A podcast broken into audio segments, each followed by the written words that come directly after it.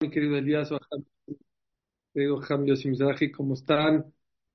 Que esta clase sea Leilun Ishmat de José Yosef Ben Sofía, que B'zat Hashem, Hashem le mande Refash Lema, Refat Nefesh, Fataguf, de Shaul Horacio Ben Haná, que ahora está pasando unas pruebas, que B'zat Hashem va a salir todo bien. También para Simchabat Yochevet, que Hashem le mande buenas noticias, Refash Lema, Refat Nefesh, Fataguf, Paola Batolga, היא ביתו, אה, יושבת תם בן עליזה, השם למען הרפואה שלמה, רפת הנפש, רפת הגוף, בתוך שאר חולי עמו ישראל. Vamos קום מזמור לתודה היא ארנקמוס קום esta קלאסי. מזמור לתודה, דיו לאדוני כל האריס. עבדו את אדוני בשמחה, ובאו לפניו ונענה דהו כי אדוני הוא אלוהים חסנו ולא אנחנו. עמו וצאן מעניתו באו שעריו ותודה, חצרותיו בתחילה, הודו לו וערכו שמו. Muy buenas noches a todos. Con permiso de mi madre y de Ham Yossi, de mi querido Elías, de toda la familia Gamzum Netová. Estamos todos aquí ya reunidos en una perashá que en serio Ham Shabbat nos decía de chiquitos que no leamos las perashás, las perashot igual a los 20, a los 30 años como a los 12 una parasha muy difícil de comprender. Esta es una de las parashot más largas de la Torah. Y en esta parasha habla del pecado del becerro de oro, que es un pecado que honestamente no se entiende. Ya el Ora Jaime Kadosh pregunta, eh, todos los Jamim prácticamente, el hijo del Rambam pregunta, ¿cómo puede ser que el pueblo judío haya caído en un error tan grave tan grave como el becerro de. No puede ser. No puede ser que unos días antes Dios abrió el cielo y lo vieron a Dios y después de unos días hagan idolatría. No se entiende. Por más que me digan, no, se entiende. ¿Cómo puede ser que un pueblo al cual le partió Dios el mar en el cual Dios les hizo 50 milagros dentro del mar. No a sus papás, no a sus abuelitos, a ellos. Caigan en ese pecado, el pecado de la idolatría, hacer un becerro de oro. ¿Cómo puede ser un pueblo que Dios lo sacó de la esclavitud, que estuvo doscientos y pico años de esclavitud? Dios los sacó como espectadores porque no hicieron nada, no guerrearon, no pelearon, no hicieron nada. Le paguen de esa manera. Y les hago otra pregunta. ¿Alguien de aquí tiene Yecherará o ganas de ir a hacer idolatría? 99.9% del pueblo judío ni se nos antoja. Nadie tiene dudas si meterse al Betagneset o a un lugar de idolatría. Nadie. Entonces, ¿para qué la Torah viene y nos cuenta un tema de idolatría que hoy ya no aplica? Déjenme hacerles una introducción. La introducción es que hoy nos cuesta trabajo entender el Yetzirah de la idolatría. ¿Saben por qué? Porque el Yetzer hará de idolatría lo quitaron los Jamín. Está escrito en la Masejet Yomá que Esdras Sofer y su Bedín, que era de la gran asamblea, decían, Dios, ya no aguantamos más el Yetzer hará de la idolatría. Ya no podemos más. Iba pasando la persona, una persona por la calle y no tenía parnasá, y un árbol le hablaba, le decía, adórame, sírveme y te hago millonario. Y lo hacía y lo hacía millonario. Una persona enferma iba pasando, había una piedra, le hablaba, hazme un altar aquí y te curo, y lo curaba. Y dijo, ama Rabbi Osanán, dijo, dijo Ezra Sofer, la idolatría acabó con el Betamigdash acabó con el Ejal, acabó con los Jajamim, mandó al pueblo Israel al Galut. Dios, ¿para qué? Así dijo Ezra ¿para qué no los mandaste? ¿Para qué nos mandaste el Yetzerará de la idolatría?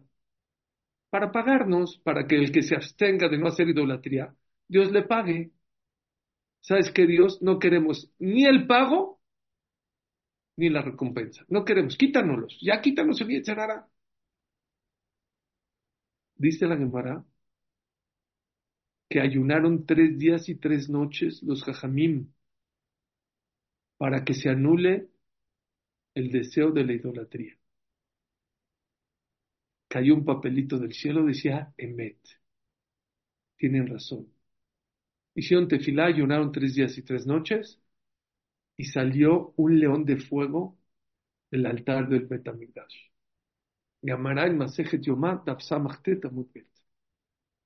Y dijo Zeharia, que era el naví en esa época, ese es el, ese es el del Dil, se acabó, ya lo quemaron. Con sus ayunos y sus tefilot se acabaron. Y nos costó muy caro. El precio de haber quitado, dice Rafzado Cohen Milublin, el precio de haber quitado el Yetzerarad y la idolatría nos costó la profecía. ¿Saben cuándo se acabó la profecía en el pueblo de Israel? Justo cuando se quitó el Yetzerarad y la idolatría. Como ya no hay esa energía negativa, esta energía positiva tampoco puede haber en el mundo. Dice Rapsada Cohen Lublin, exactamente cuando se quitó el Yetzerá de la idolatría, es cuando se acabó el, el eh, la profecía. Justo cuando, ¿quién fueron los últimos profetas del pueblo judío? Mordejai Bester. Zeharia Hagai Malachi. ¿Cuándo fue? En la construcción del, primer, del segundo Betamigdash. ¿Cuándo fue este tema? Esdras Sofer. ¿Quién construyó el segundo Betamigdash? Zerubabel, Nehemia y Esdra. Esdra fue el que jaló a toda la gente de Babel. Nehemia se ocupó en la muralla y Zerubabel fue el arquitecto del, del segundo Betamigdash. Bueno, justo ahí se acabó la profecía. Ni modo.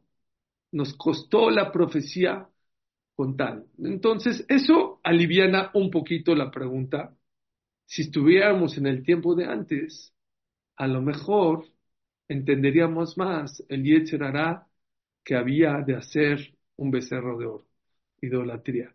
La Gemara dice que Rabashe, que era un jajam de la Gemara, acabó el shiur y dijo, mañana nos toca hablar de nuestro amigo Menashe.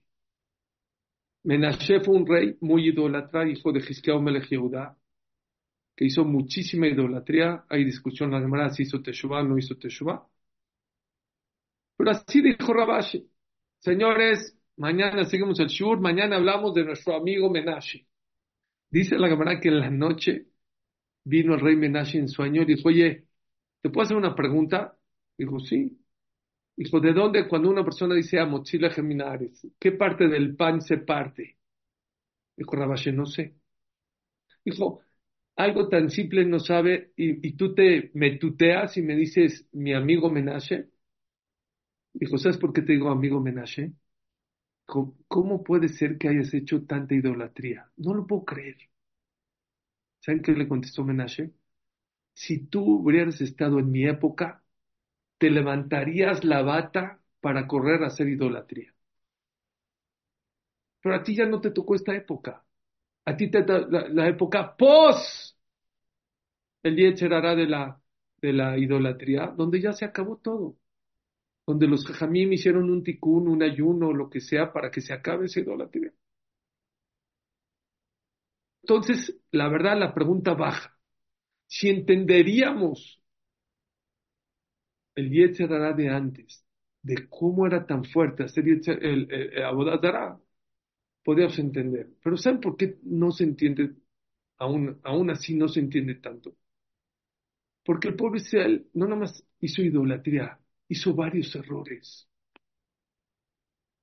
Varios errores tuvo el pueblo judío en ese momento. ¿Cómo puede ser que haya tenido tantos errores? Les voy a decir qué errores tuvo. Y esto nos va a enseñar, ¿sí? A una lección de vida. Ya saben, la Torah no son cuentitos. ¿Para qué la Torah nos cuenta el becerro? Shori ya no existe la idolatría. No, porque vas a, van a ver cuántas cosas maravillosas vamos a aprender de esta historia. Cada quien puede ser que tenga su becerro de oro por ahí y no se da cuenta. Número uno.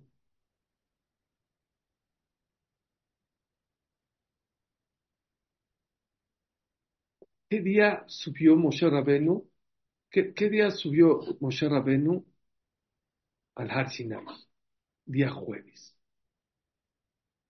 ¿Qué le dijo al pueblo de Israel? Yo bajo en 40 días. ¿Cuándo tendría que haber bajado? El lunes. Lo que pasa es que él dijo 40 días completos. Y como, y como subió de día, el día jueves no contaba. Ese fue todo el error. El lunes en la tarde, el pueblo de Israel dijo, no, no bajó Moshe Rabenu. Ya pasaron 40 días, ya se murió. Y empezaron a hacer el becerro de oro y todo el... Oye, espérate. Si te hubiera esperado 12 horas, todo se hubiera arreglado. Mucha gente cae en ese error en su vida, ser impaciente. Queremos todo de inmediato. Queremos que cuando una persona rezó, acabe de rezar y ya Dios ya haya contestado antes de que se eche para atrás de Shalom. En el jinuj de nuestros hijos, mucha gente cree y se desespera de que no, hay que sembrar, calma, tiempo. Hay una opinión que el fruto prohibido que comió Adán, Arishon y Jabá se podía comer en Shabbat. ¿Saben cuándo nació o Dios creó Adán Arishon? El viernes. ¿Y saben a qué horas pecó? No sé, a las doce, dice la Gemara. Espérate seis horas y el mismo fruto te lo hubieras comido con mitzvah, con onet Shabbat. Lo escuché de Rapinto, algo impresionante. Una mujer en Francia necesitaba ir a la mikve. Y le dijo a su esposo que si la podía llevar. Pues sí, yo te llevo. La llevó. Era verano. ¿Saben a qué se oscurece en Francia en verano? Once de la noche. Entonces imagínense once de la noche, apenas para llevarla a la migre. Once y diez no sale. Once y cuarto no sale. Once y media no sale. A las doce no sale. Doce y media no sale. Una de la tarde no sale. Una de la mañana no. Una y media de la mañana. Había tanta gente. Él pensó que se ahogó. Pues no sé qué le pasó.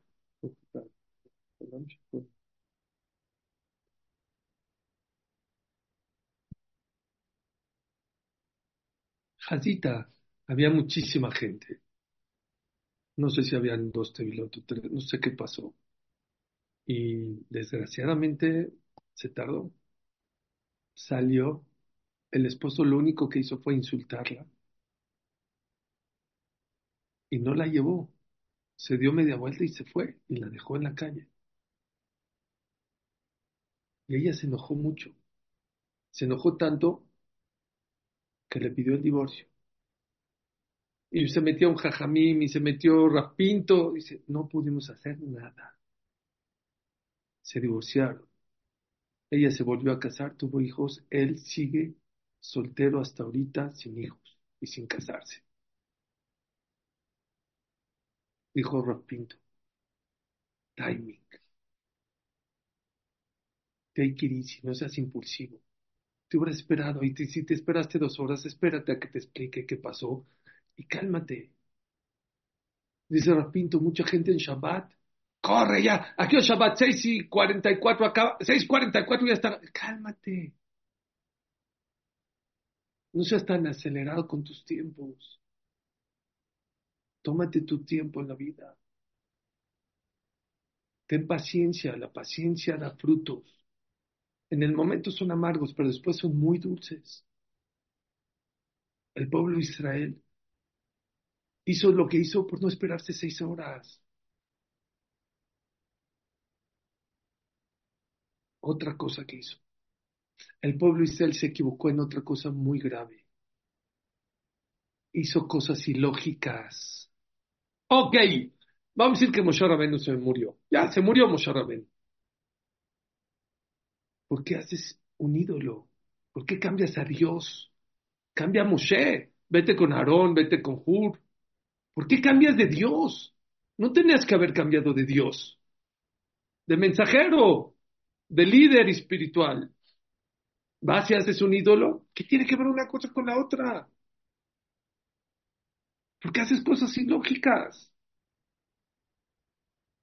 ¿Qué tiene que ver Dios con, los, con, con que Moshe Rabbeinu se haya? ¿Por qué lo cambias? Y aparte dices tonterías. El Eloeja Israel, Asher Otzetich, Asher Eluja Meres Misraim. ¿De verdad pensaban ellos que ese becerro de oro fueron los que te sacó de Egipto? ¿De verdad? Está ilógico. ¿Cómo puedes pensar después de ver a Dios, de Kriyat Yamsuf, de las Mokot? Veías a Dios. Algo que hiciste con tus manos ahorita, ¿eso es lo que te saca de Egipto? Nos pasa. ¿eh? Tengo un amigo que estaba haciendo, voy a cambiar un poquito para cubrir a la gente, un evento. Y mi amigo le dijo a esta persona, le dijo, Baruch Hashem, veo que estás muy ocupado, que tienes muchos eventos. Gracias a Dios que te da bien. ¿Saben qué le contestó? No es gracias a Dios, gracias a mi trabajo, gracias a mis manos, a mi esfuerzo, a mi inteligencia. Mi amigo le dijo, no digas así, no digas así. Gracias a Dios. No, no, gracias a mí, a mis manos, a mi inteligencia que tengo, a mi tiempo, porque yo me mato, porque yo trabajo mucho. ¿Saben qué pasó la próxima semana? Empezó la pandemia. De tener 10 eventos, ¿saben cuántos eventos y bodas tenía? Cero. Le habló por teléfono y le dijo a mi amigo, tenías razón. Yo pensé que mis manos eran los que hacían el trabajo. Me doy cuenta que Dios es el que me manda el trabajo. Cada quien tiene su becerro de oro. Claro que una persona barminan que se enferma necesita ir al doctor. El, el doctor no es Dios. El doctor es el mensajero nada más. La Rabbanit Soroskin, una mujer, gran mujer, tiene que hacerle una operación muy difícil, muy complicada de cadera. Ella ya era muy anciana.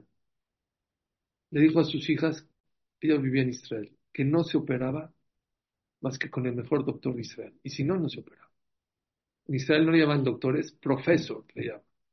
El mejor profesor, si no es el mejor profesor, que no se opera. Está bien, hasta que pudieron lograr conseguir al mejor profesor para esto, ok, ya está lista para la operación, Viene el doctor un minuto antes para saludarla, decirle que la va a operar. Se acerca a ella y le dice, eh, ya la vamos a operar, fírmeme aquí, puede pasar, no puede pasar. Ya saben, que la anestesia, que la edad, que no. Ya se va el doctor, dijo, doctor, no se vaya, no, no, espéreme, le quiero decir algo. Dijo, ¿qué señora? ¿Qué, qué le puedo ayudar? Dijo, quiero decirle que si Hasbe Shalom pasa algo a la hora de la operación, que esté tranquilo. Usted no fue. Es Dios. Que ella estaba en manos de Dios. El doctor dijo, wow. Nunca había tenido un paciente que me había dicho tan bonito. Oye, que usted no fue. Gracias, ya se iba. Dijo, no, no, no se vaya. ¿Ahora qué? Dijo, te voy a decir otra cosa. Si todo sale bien, tampoco fue usted. Usted nada más es el mensajero. Dios es el que me cura. Hay gente que idolatra a los doctores. No, los doctores hay que ir, el que necesita. Es un mensajero. Hay gente que idolatra al comprador, o al cliente, o al proveedor. No, ellos son mensajeros. Son mensajeros.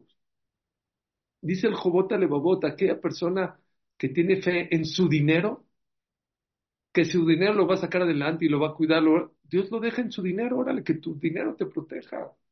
¿Te sientes muy seguro con tu dinero? Adelante. Había una persona que le dijo al Hafetz Dios no me puede quitar mi dinero. Dijo, ¿cómo no? Dijo, no, porque le voy a decir una cosa. Yo invierto en la bolsa, en petróleo, en barcos, en aviones, en tela, en fondos, en Rusia, en Estados Unidos. Se cae una, se levanta la otra. Se cae la otra, tengo la otra. Tengo fábricas, tengo textiles, tengo edificios. No hay manera que Dios me quite todo. Mi... No hay manera, no, no, ilógico. Tiene razón. A lo mejor Dios, no hay manera que Dios te quite tu dinero, pero te puede quitar a ti de tu dinero. Cada quien tiene su becerro de oro. Ten cuidado. Exactamente lo que los Yehudim hicieron en el desierto, puede ser que nosotros lo hacemos todos los días. No me malinterpreten, no quiere decir que no hay que ir a trabajar, no quiere decir que el doctor, no. Hay que ir a trabajar, hay que ir al doctor, hay que tomar medicinas, pero todos son mensajeros. Llegó una persona con un rap a quejarse que su mejor cliente se le cayó y que ahora qué va a hacer con su parnasá. Estaba muy preocupado y estaba como loco y estaba así, así, así. Y le estaba llore y llore. Dijo, ¿ya acabaste? Dijo, sí. Dijo, ahora déjame contarme a mí mi problema. ¿Me dejas yo desahogarme? Yo también tengo problemas. Dijo, sí, de a ver, ¿qué, ¿cuál es su problema? Dígame. ¿O qué crees? Antes no había mails, no había computadoras, no había nada. Mi cartero, el que me trae mis cartas del banco, mi dinero del banco, mi estado de cuenta, se enfermó. Estoy muy preocupado. No sé qué voy a hacer, estoy como loco. Dijo, jajam, ¿ese es su problema? Dijo, sí, es mi problema, estoy muy preocupado. Jajam, usted no se preocupe. El cartero es solo un mensajero. Tranquilo. La ciudad, la ciudad va a poner, si se enfermó este, le va a matar, le va a mandar otro mensajero. Dijo que tus oídos escuchen lo que dice tu boca. El cartero es un mensajero, también el cliente es un mensajero. Dios te quitó este cliente, te va a poner otro cliente, tranquilo. El que manda la parnasá no es el cliente, el que manda la parnasá es Dios y todo lo demás son mensajeros. A ver, Arbesh Lohim Lamakom, Dios tiene muchas maneras de cómo mandarte dinero. ¿Saben cuál fue otro de los errores del pueblo de Israel? El lugar donde pecaron. Dice el Ibn Ezra y el Radak, no se vale que hicieron el becerro de oro en el Har No se vale.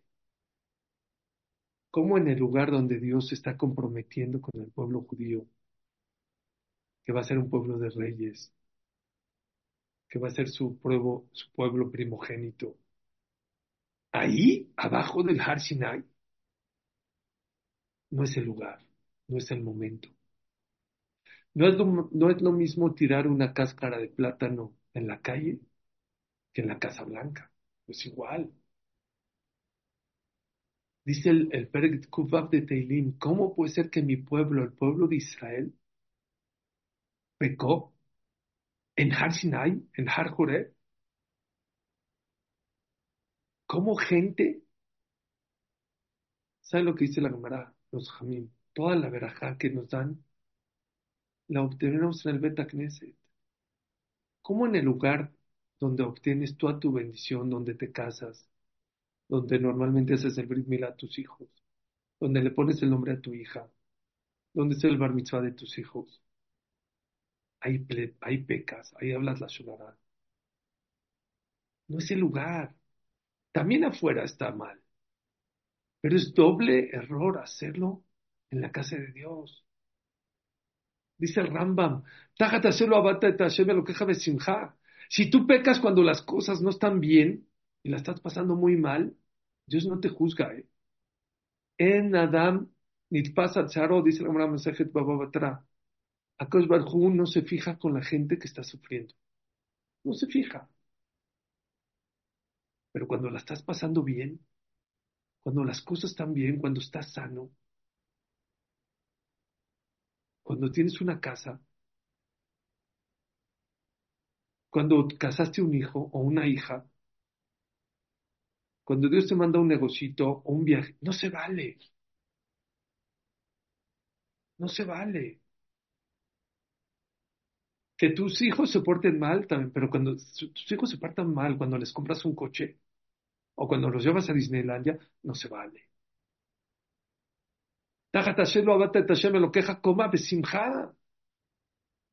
Dios no se enoja, ni se molesta, ni se fija cuando la estás pasando mal, te entiende.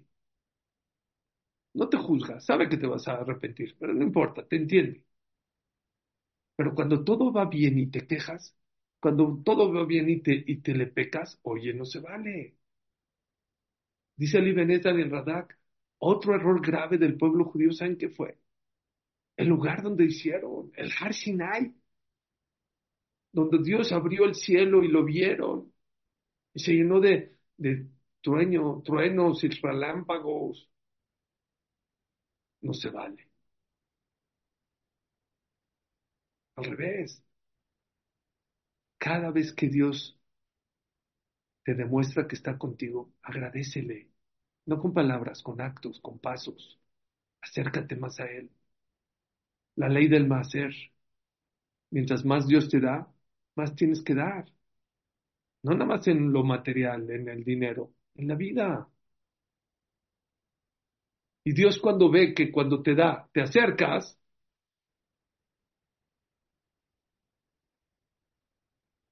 Dios te va a dar más. Más cosas buenas. Mucha gente, desgraciada, lo dice el Pasuk, Baishman Yeshurum Baibat. Mucha gente cuando Dios lo premia y le da cosas buenas, se acerca más a Dios. Pero mucha gente patea a Dios. Cuando tiene abundancia, cuando tiene tranquilidad, cuando todo está en viento en popa, se olvida de Dios. Dice el Radak y el Ibn no se vale. Pero espérense. Cambiamos a Dios ahí en el becerro por un becerro de oro, por un pedazo de oro. Hay veces cambias tu Shabbat, tu tefilá, tu estudio de Torah por algo material. Dice el Pirkei siempre en tu vida tienes que tener una balanza. ¿Qué gano por venir a estudiar? ¿O cuidar Shabbat? ¿O comer kasher? ¿Y qué pierdo? ¿Y qué pierdo por dejar de cuidar Shabbat? Por dejar de venirla. Está bien, en vez de venir a, a, la clase me fui a Starbucks. ¿Y qué ganaste? ¿Y qué perdiste? Una clase te puede cambiar la vida. Un café, te lo tomaste. El kashrut, decía un Ramoshe Malka decía, agarra la langosta, la más fina, no sé cuál es el plato más fino del mundo y te lo comes, después de tres centímetros aquí en la garganta ya no vale un centavo. La satisfacción de algo prohibido nada más es tres centímetros aquí en la garganta, nada más. ¿Qué ganaste? Dice el Naví, Otíasbu, me, me abandonaron mis hijos que soy una fuente de manantial de agua pura. Ok, me dejaron. ¿Y qué fueron a tomar agua? Agua de pozos turbias, negras. Ok, dejaste a Dios. ¿Por qué lo cambiaste? Dime por qué la psicología, la dianética, el Buda, ¿por qué me estás cambiando? Dice Dios, cámbiame, pero por algo que valga la pena. ¿Qué estás cambiando? ¿Por qué?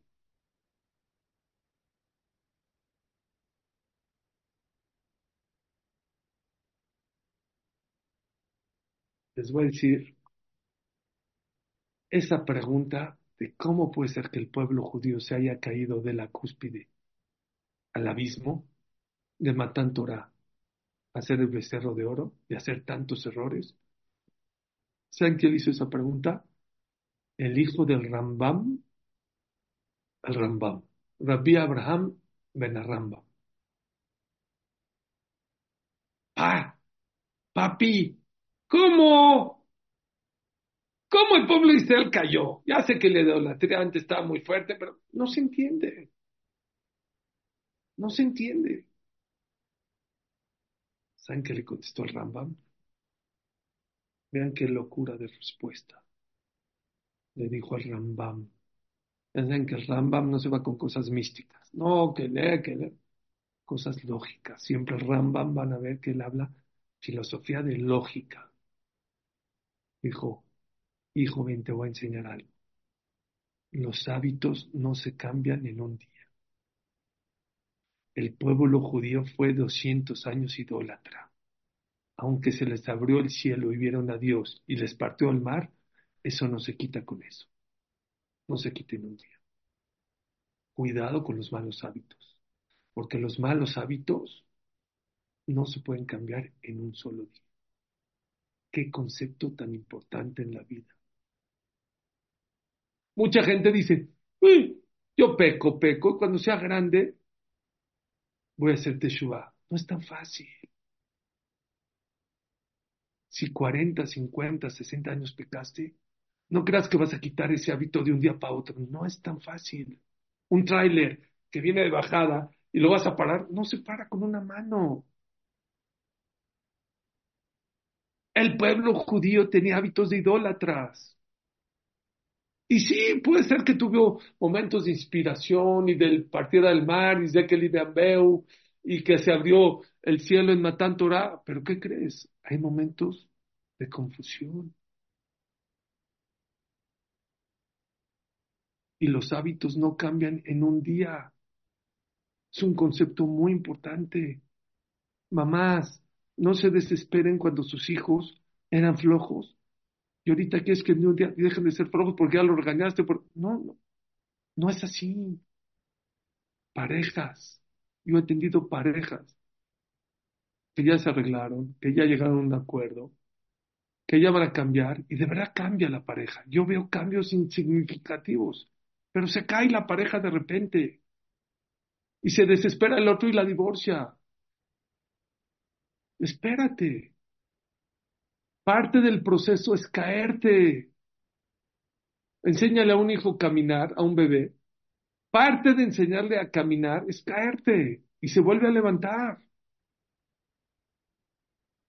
Los hábitos en la vida no se cambian en un día. Toma mucho tiempo.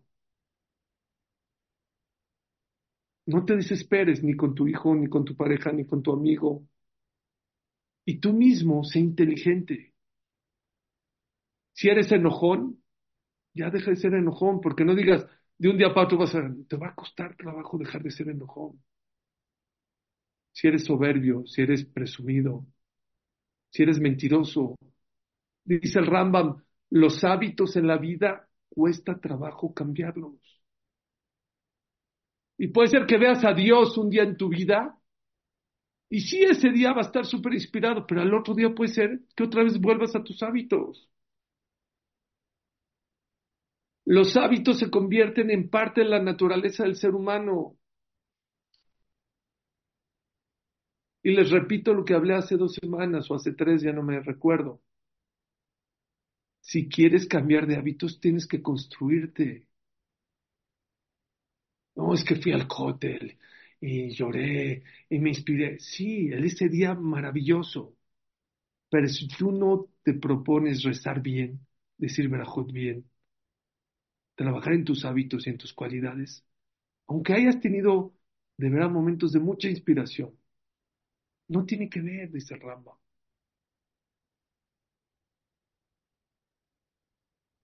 Tienes que trabajar en tus hábitos. Tienes que conocerte, tienes que saber cuáles son tus fallas, cuáles son tus errores. Y mientras más te tardes en corregirlos, más difícil es en corregirlos. No te esperas. Dice Shlomo Amelech, Usjoret boreja bimeba juroteja. Acuérdate de Dios cuando eres joven. Porque cuando eres grande, ya no puedes ya sea en la estadística, 50% de la vida la gente dice, cuando sea grande voy a cambiar. Y el otro 50% de la vida, ¿qué dice? Qué lástima que no cambié cuando era joven, ahorita ya no puedo. Es verdad.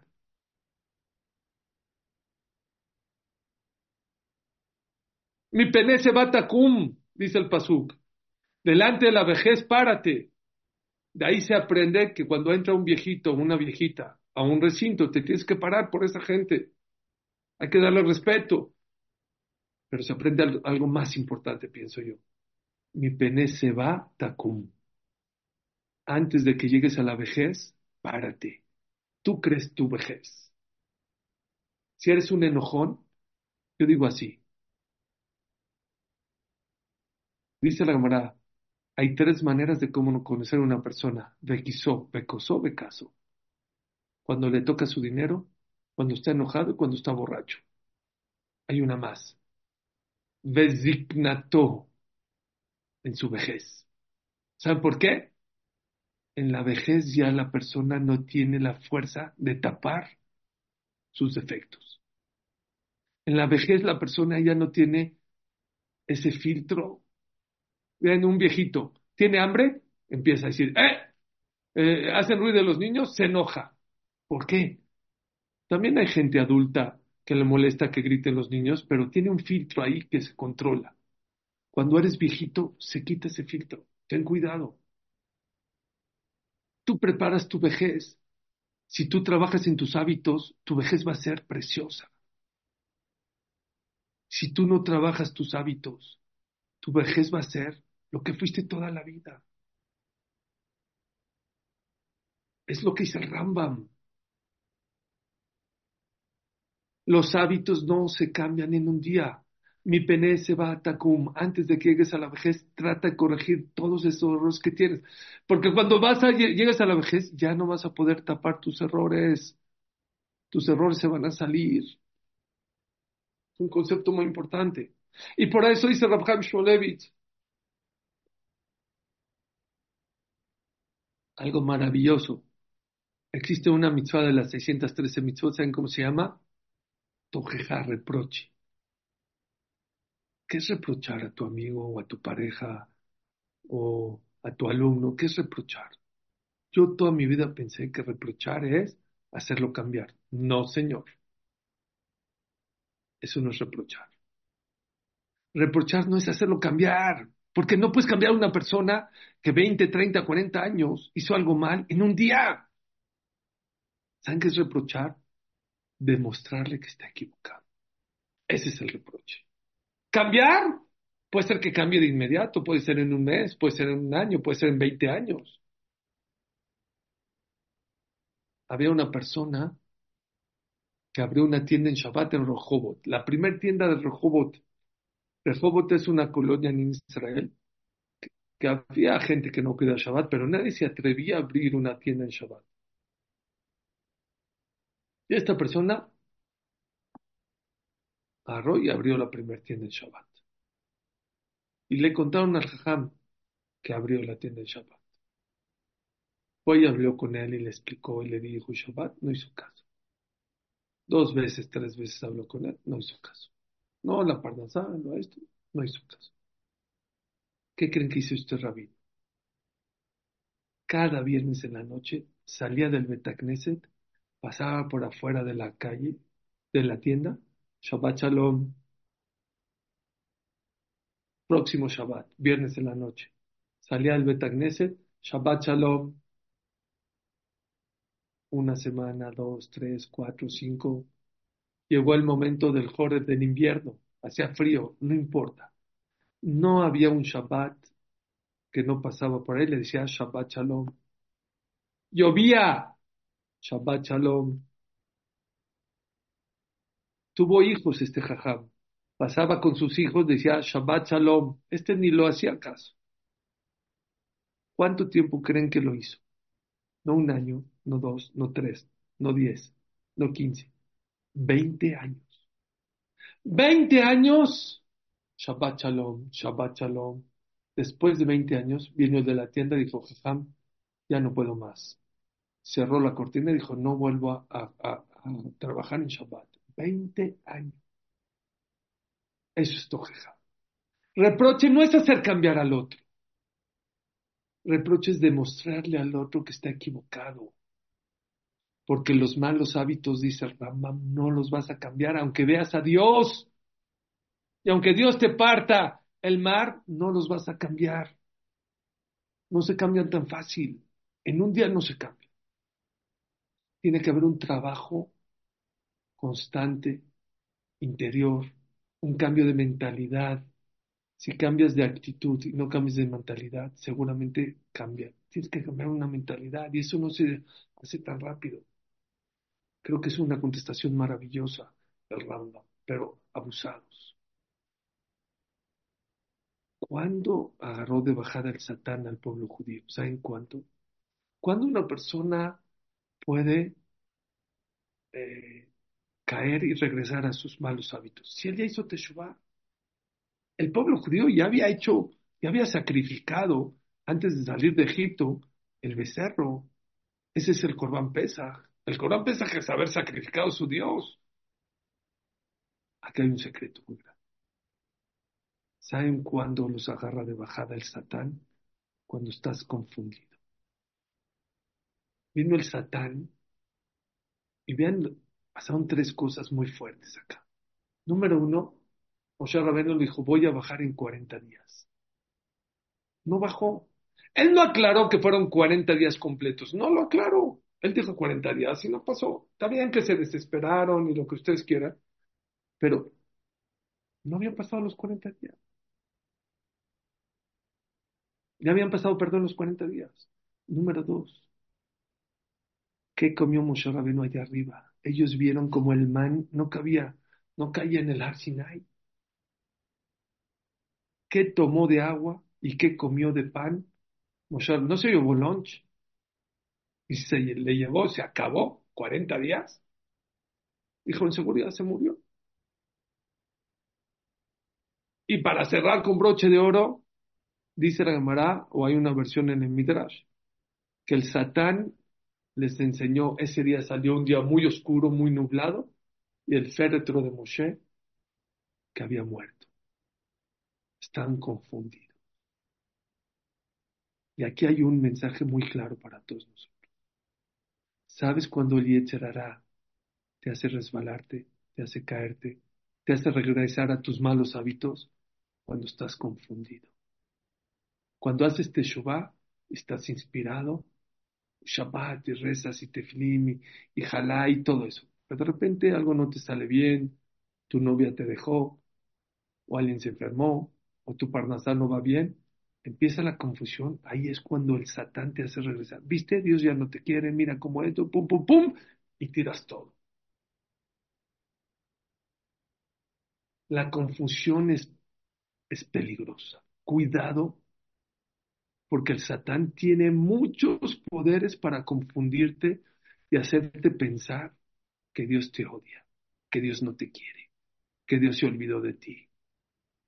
Vean hace unas tres, cuatro parashiot. El pueblo Israel se estaba quejando en el desierto cuando venía Paro y lo estaba persiguiendo con cientos de carruajes o miles de carruajes. Dijo, le dijeron a Moshe, ¿qué acaso Dios no había cementerios en Egipto para que nos venga a enterrar aquí en el desierto? ¿Saben qué pasó cinco minutos después? Les abrió el mar, 50 milagros, ahogó a los Mistrim, se quedaron con todo su dinero. Vean cómo el Satán te marea, te confunde. Es una de las armas más, dice el Mesilat Yesharim, más importantes que en día te confunde. Te hace pensar que Dios ya no te quiere, o que eres muy malo, o que no te lo mereces, o que Hashem ya se olvidó de ti, o que Dios le encanta que sufras. Es un error grave. ¿Y qué depende de cómo tomar decisión? ¿Cómo decisión? Pues está duro porque estoy confundido. Es más, hay quien opina que no enseñó el féretro Moshe Rabén, el Satán. El pueblo de Israel se imaginó que Moshe había muerto, porque la cuenta no le salía, porque el man no caía. Ay, ¿cómo vivió Moshe? La, la Torah dice más adelante en, Devarim, ¿saben cómo vivió Moshe Rabén allá arriba en el Har Sinai? Lechem lo ajalti, maim lo shatiti, isha elokim. No comí ni pan 40 días, ni tomé agua porque Moshe Rabenu llegó a una elevación tan, eh, tan grande que su alma lo, alimentó. Se convirtió como en un ángel. Los ángeles no comen.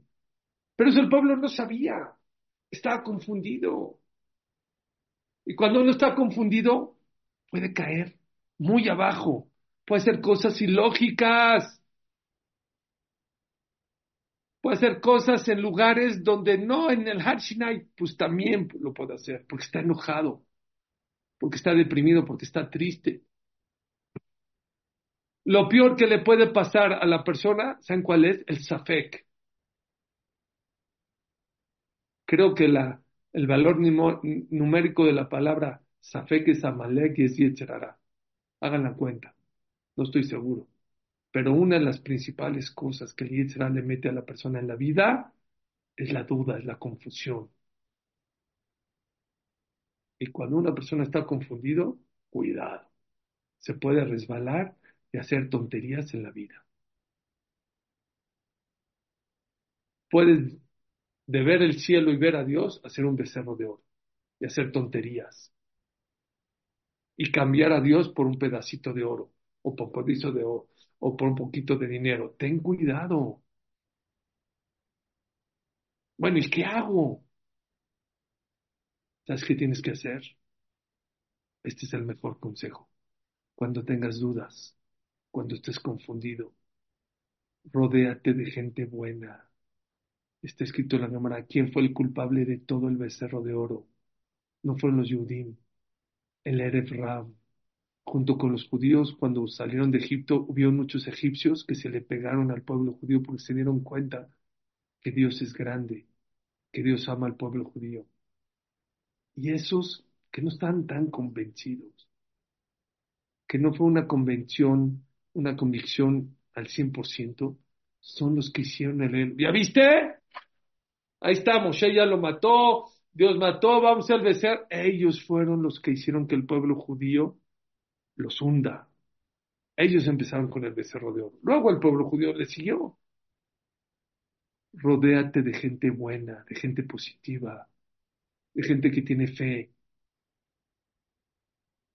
Qué importante es el círculo en el que te mueves. Porque en momentos de retos, en momentos de pruebas, en momentos de confusión, la gente que te rodea es la que te decide cómo te vas a comportar. Ashray Shasharlo Allah, el primer pasuk del Teilim, de todo el Teilim, ¿saben cuál es? Cuídate con quién hablas, con quién te juntas, con quién te llevas, quién es tu círculo social. Porque depende de la gente que te rodeas, es la gente que te va a sacar adelante. O te hunde o te manda para arriba.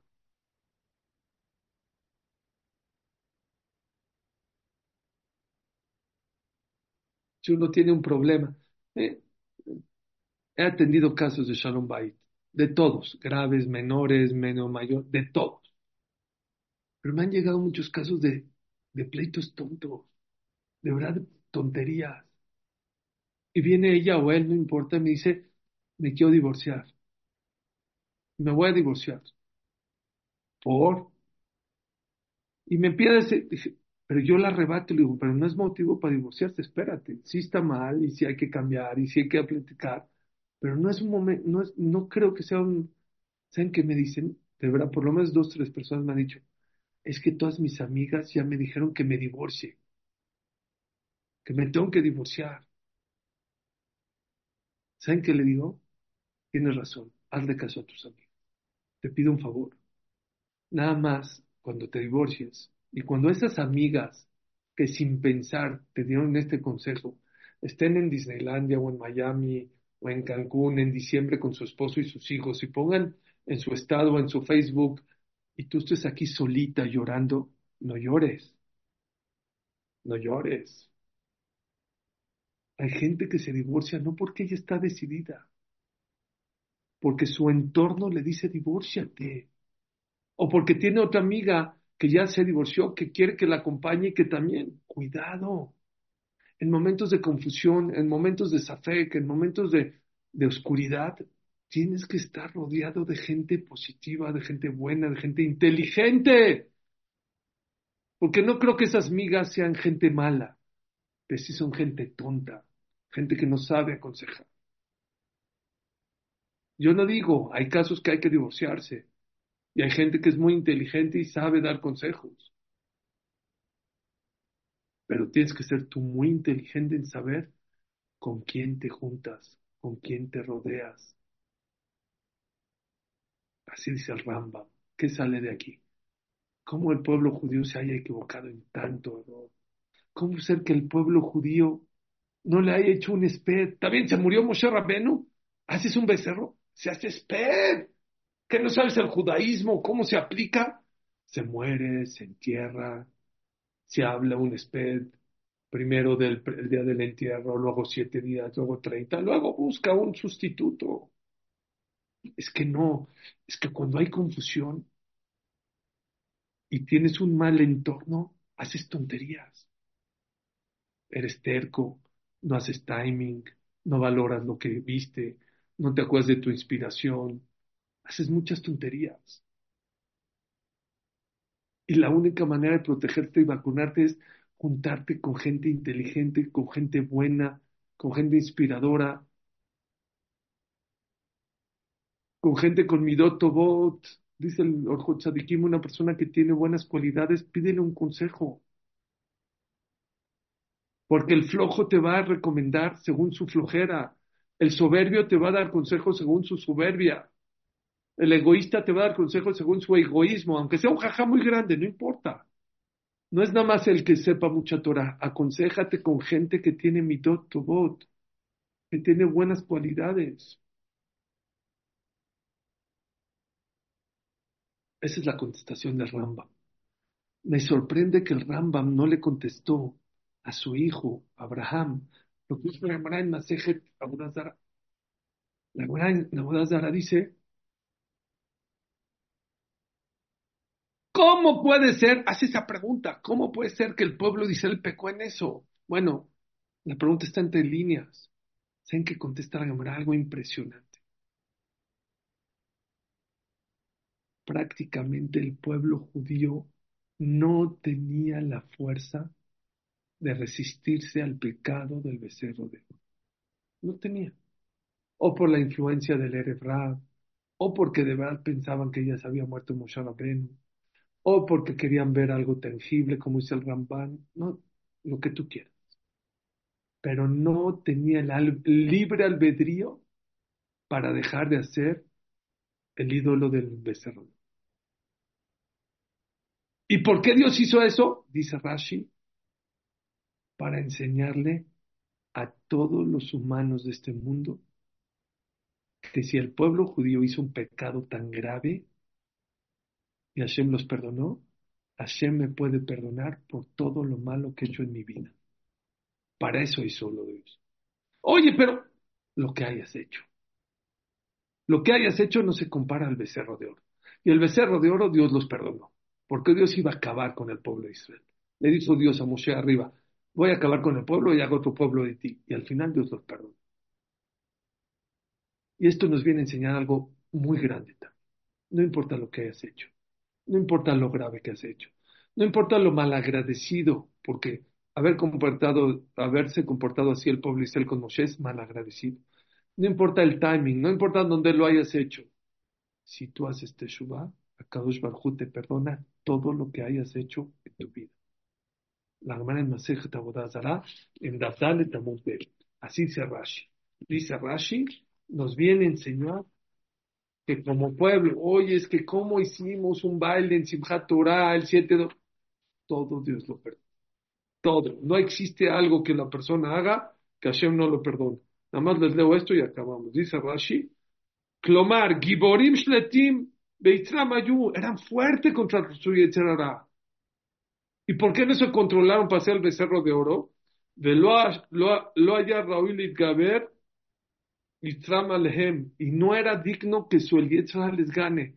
Ela, también fue decreto de Dios, Lishlot Bam, que les gane el a los judíos, que de Litjon Pe, le vale Teshuvah para que los valetes Shubá tengan boca para hablar. ¿Qué qué? Shem Yomara Jote lo ashuv, lo ikablenu, omrim lo No voy a hacer teshuva porque Dios no, me va a perdonar. le van a decir, si Dios perdonó al pueblo judío del pecado de, oro, becerro de oro, a ti también te puede perdonar por todo lo que hiciste. Bueno, Besdat Hashem Itbaraj, que Akash Barjú nos dé la inteligencia de empezar a corregir nuestros malos hábitos. No te esperes porque luego es difícil cambiar los hábitos. Que Besdat Hashem Itbaraj en momentos de confusión que hay veces pasa en la vida, estemos rodeados de gente inteligente, de gente buena, para actuar de una manera correcta, que nos aconsejemos con gente buena y con gente correcta. Y por último, saber que el poder de la Teshuvah borra hasta el pecado más grande que hay, hasta el pecado del becerro de oro. Muchas gracias a todos. Que Hashem los cuide, los proteja, los bendiga, les dé larga vida a todos y nos dé lucidez mental para poder actuar de una manera correcta en la vida. Muchas gracias. Amén, amén. A como tú, personas como tú, que nos ilustran siempre, que nos llenan de cosas increíbles, como dicen acá, pero este shur es una maravilla. Azaku Baruch Hamsuri, amén. Qué lindo, qué lindo es desvelarse en Argentina con Hamsuri Katán. No sentimos ni el reloj, dice aquí. Qué bonitos consejos, hermoso shur. Gracias a Hamsuri Katán. Dicen, eh, qué lunes tan bonito, como todos los lunes.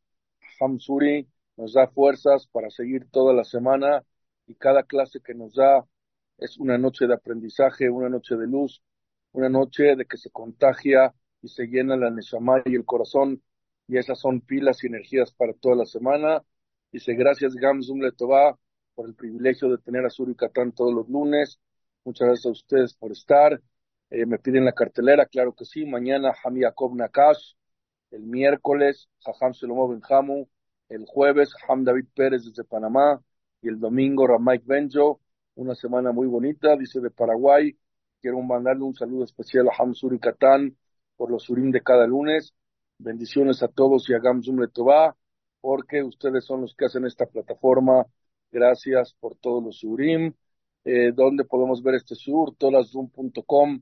En unas horas está este sur y muchos más, otros 300 o 400 o 500 que tenemos de Hamsuri Katán en nuestra eh, página web y ahora que saquemos el app, ahí tendremos todos los surim, los que da aquí y los que no da aquí, Hamsuri Katán, los vamos a tener también.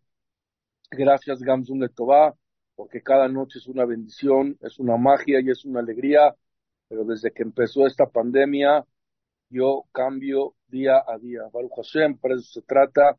Me dicen, cuando es aniversario de Gamsun Letová, muy pronto, el 11 de abril, cumplimos cuatro años de dar Shurim sin fallar un solo día, Baruch Hashem, de domingo a jueves, todos los días, gracias a ustedes, algo que nació con la pandemia y llegó para quedarse. Hamsuri, gracias por otro lunes espectacular, lleno de luz. Gracias, mi querido Díaz, gracias, familia Gamsun Letová, de verdad para mí siempre es un honor y un placer estar con ustedes, la verdad los voy a extrañar.